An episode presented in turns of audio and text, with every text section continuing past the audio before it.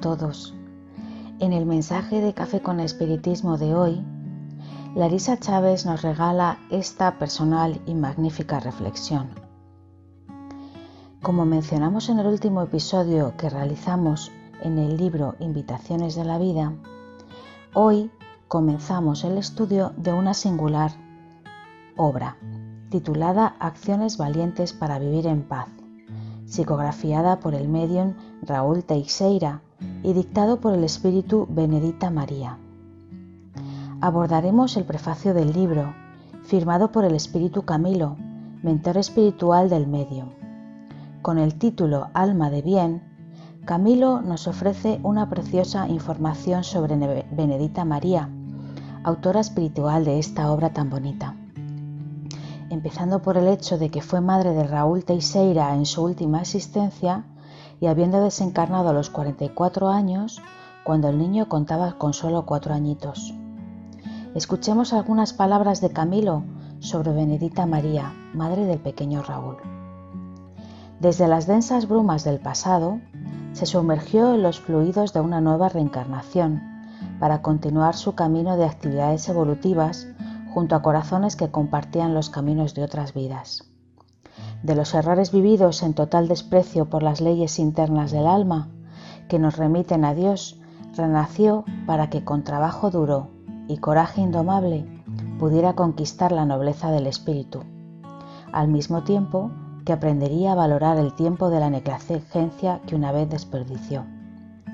Así fue como hace casi 100 años una gran dama de estirpe europea volvió a su cuerpo físico en las tierras amigas de Muriaé, en la zona de Mata de Minas Gerais, para volver a los caminos iluminadores de Jesucristo. Bajo la guía de las almas benditas que la acompañaron en la reencarnación, Benedita aprendió a moverse digna y valiente a través de los derroteros de la mediunidad, que estallaron desde muy joven en ella, para garantizarse para sí misma el conocimiento de su realidad, de dónde venía, para qué tenía que, hacer, tenía que hacer en este mundo y su destino después de la etapa de las vicisitudes del planeta.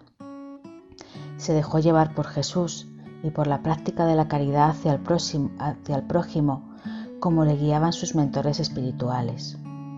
Sin embargo, habiendo tratado con la mediunidad genuina, ejercitando la psicografía, la psicoaudiencia la inspiración intensa y los efectos físicos sobre la base de la disciplina y del amor, no tuvo oportunidad de contactar con el espiritismo. Solo cuando regresó al mundo espiritual se topó con el mensaje vigoroso y aclarador de esta bella doctrina de los espíritus. Y ajustándose a ella, comenzó a estudiarla y a comprenderla y volviéndose sensible a los elegantes e impecables consideraciones. Utilizando los canales psicográficos de su hijo, por la fuerza de la ley de la causa y efecto, nuestra tierna amiga, plenamente integrada en las labores del gran rey, vivió intensas como emocionantes y gratificantes emociones al manifestar contenidos de su alma bendecida por la dulce inspiración del bien. Este prefacio es del 2008 y la obra se publicó en 2009. Me sigo imaginando las emociones de estos dos corazones que se aman tanto, madre e hijo, y recuerdo una reflexión de hace unos meses sobre la relatividad del tiempo cuando eres niño y cuando eres madre. De niña seguí la historia de mis hermanos paternos, cuya madre falleció cuando eran niños en un accidente de coche. Desde mi perspectiva de niña adolescente que escuchaba la historia repetidas veces, imaginaba para mí misma qué experiencia tan difícil tuvieron que pasar.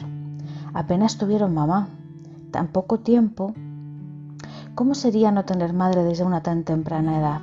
¿Se acordarán de ella? En 2016 nació mi hija y mi perspectiva cambió. Cuando mi niña cumplió tres añitos, recuerdo mirarla y pensar, ¿y si yo hoy desencarnase? ¿Le hubiera regalado tanto amor, inconmensurable, horas de dedicación, inversión, miradas cariñosas y litros de leche?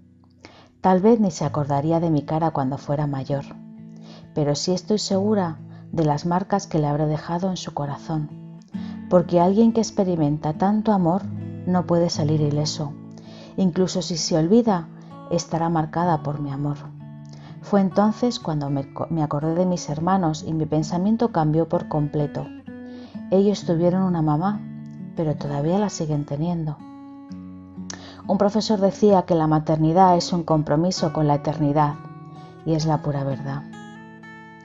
Nuestro agradecimiento a Benedita María por ofrecer tanto amor al querido Raúl, cuyo gran recuerdo sigue saciando la sed de tantos corazones necesitados.